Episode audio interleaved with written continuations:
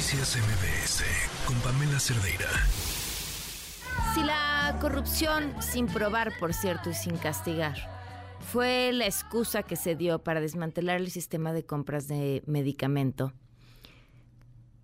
¿cómo se le llama a aquellos medicamentos que sí se compraron, pero que no se entregaron? Y que en bodegas, caducando, mientras esos medicamentos oncológicos, o sea, medicamentos para el cáncer, podrían haberle salvado la vida a una persona. Esto es parte de una, de una nota que trae el Reforma el día de hoy. Y cuenta acerca de miles de piezas de medicamentos destinados al Instituto Jalisciense de Cancerología, hospitales estatales, almacenados que caducaron o que están por caducar prácticamente en los próximos meses por procesos ineficientes a la hora de adquirirlos y procesos ineficientes en su distribución por parte del gobierno federal. En la línea nos acompaña Israel Rivas, presidente del Movimiento Nacional por la Salud Papás de Niños con Cáncer. Israel, ¿cómo estás? Buenas tardes. Pamela, muy buenas tardes. Siempre es un gusto saludarte, aunque en condiciones pues eh, no siempre muy aceptables como la del día de hoy, ¿verdad? ¿Qué nombre se le pone a esto? Fíjate que justamente cuando yo me enteré de esta situación, esa pregunta me hice a mí mismo, ¿qué nombre le tendríamos que poner a esta incompetencia que es igual de grave o más grave que la corrupción? Yo, yo creo que es yo creo que es peor. O sea, no, es que uno prefiera una o la otra, pero, pero esta sin duda es peor. Es decir, sí se compró. ¿Sabes qué? Es que postul, postularte o, o, dedicarte a trabajar en un puesto, el que sea, ¿eh? El que sea, sin tener las capacidades para hacerlo, también es una especie de corrupción. Así es. Yo me preguntaba hoy precisamente, Pamela, esto, y, y, para mí, y seguramente para muchos otros, esto es un crimen. Este es un crimen, hay que decirlo, es un crimen de Estado. ¿Verdad? Porque lo está provocando un Estado que no está funcionando, un Estado fallido. Y cuando alguien, y yo lo he dicho hasta el cansancio, cuando alguien en nombre de una ideología política, de un proyecto político, comete errores, sean intencionales o no, y lo llevan a cabo aún sabiendas de que van a cometer o que se van, van a afectar vidas humanas, se llama genocidio. Lo hemos dicho hace mucho tiempo, le, le hemos insistido, le tenemos demanda a por esa situación. Este es un crimen, es un crimen de Estado y esto se llama genocidio porque es contra una población altamente vulnerable. Eh, porque el cáncer no es una gripa, no, no, no es eh, eh, una infeccióncita, es una enfermedad crónico-degenerativa muy seria que cuesta vidas humanas.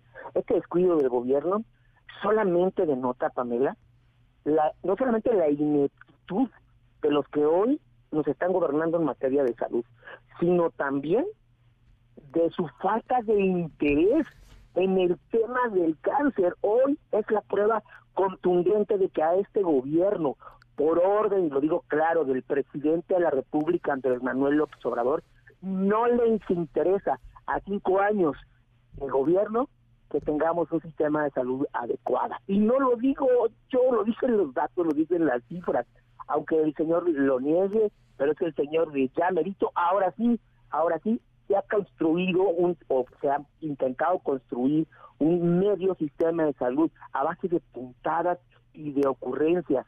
No se puede ideologizar el tema de la salud, que es lo que están haciendo.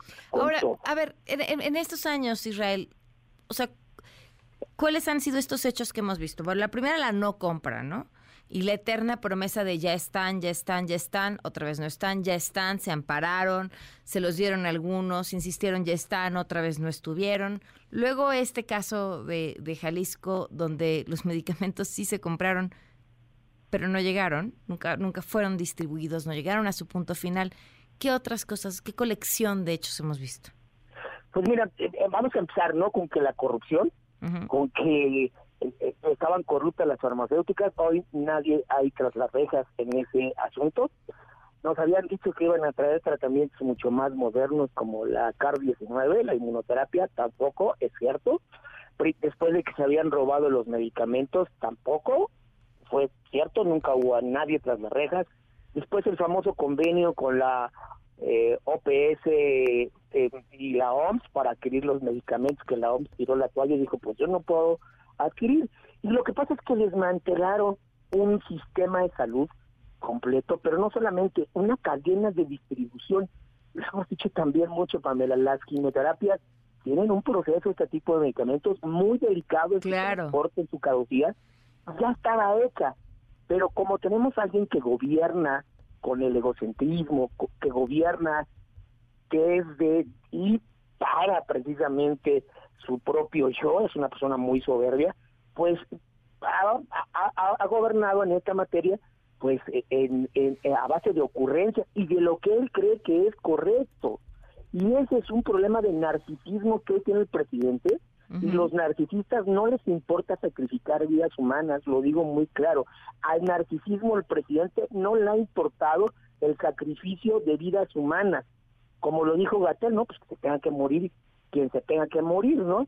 Pues es muy fácil, pero esto esto no es así. El Estado está para proteger la vida humana ante todo, fue creado para eso y hoy no está respondiendo en muchas materias, pero sobre todo en materia de salud. No, yo, eh, esa seguridad han sido mm, las, las más graves, las más, y además las que afectan directamente a la población.